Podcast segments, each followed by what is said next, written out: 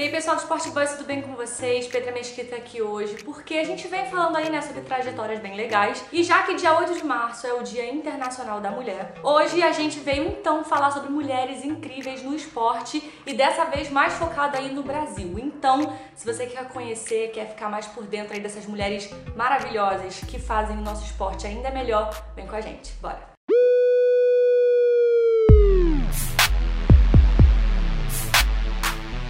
Bom, não é de hoje que a gente fala aqui sobre o espaço da mulher, né, tanto no trabalho quanto no esporte, enfim, em todas as áreas. E a gente sabe, né, que enfrentamos aí muitas dificuldades para ter esse espaço. Bom, quando diz respeito aí ao esporte, a galera sempre intitula alguns esportes como esporte masculino.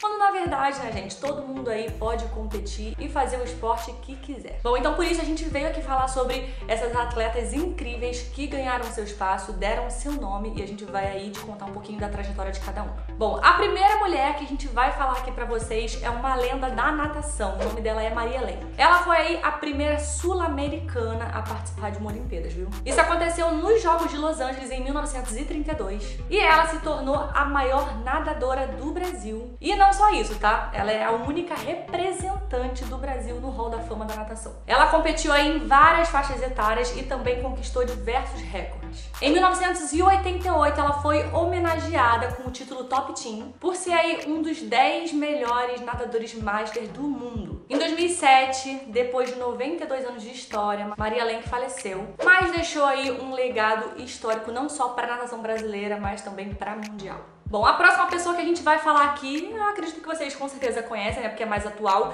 que é a Daiane dos Santos. Ela que foi a primeira brasileira a conquistar a medalha de ouro no Mundial de Ginástica. Ela descobriu aí o seu talento, né, com 11 anos, mas isso não a impediu de treinar e se tornar aí um marco na ginástica brasileira. Ela participou de alguns pan-americanos de alguns anos, sempre conquistando posições altas, algumas medalhas de prata e de bronze, mas foi em 2013 no Mundial na Califórnia que ela conquistou aí a primeira medalha de ouro brasileira dessa competição. Ao som de Brasileirinho, tá? Um marco Daiane aí ultrapassou as suas adversárias e ainda apresentou um movimento novo, executado pela primeira vez, um duplo twist carpado, que depois recebeu o nome aí de Dois Santos.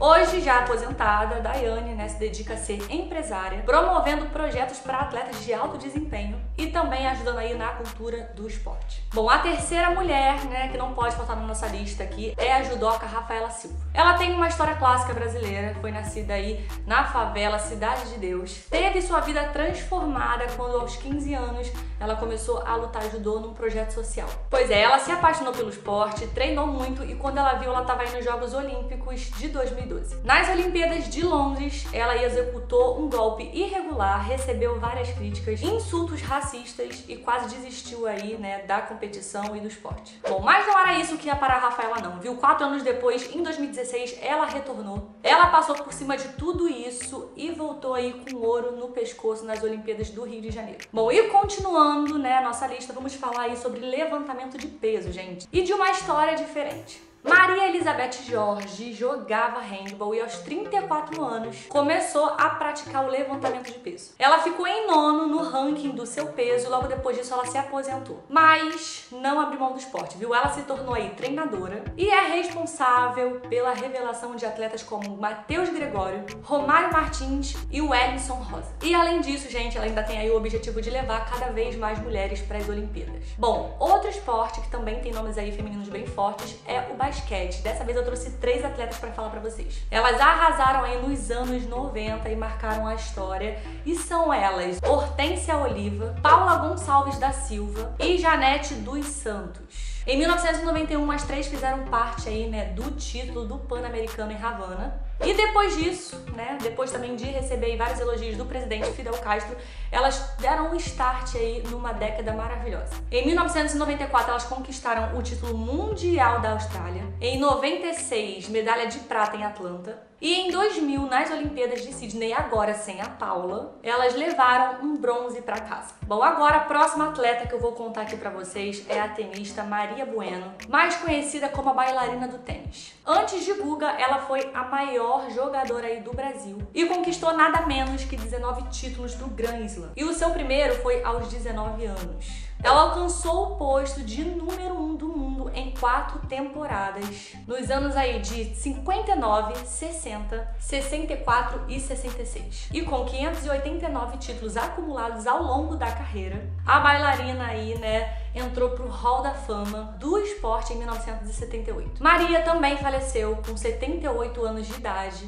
mas realmente, né, gente, jamais será esquecida aí, com toda certeza, inspiração pra galera. Bom, e agora, chegando ao finalzinho aí da nossa lista, né, e tudo mais, a gente não pode esquecer de colocar aqui Marta, né, gente? Marta Silva. Ela que é a maior artilheira da história da seleção feminina, já foi eleita aí seis vezes a melhor do mundo pela FIFA, superando craques como Lionel Messi e Cristiano Ronaldo. Ela se tornou também, gente, na última Copa aí, né, do mundo, a pessoa que mais fez gol em Copa.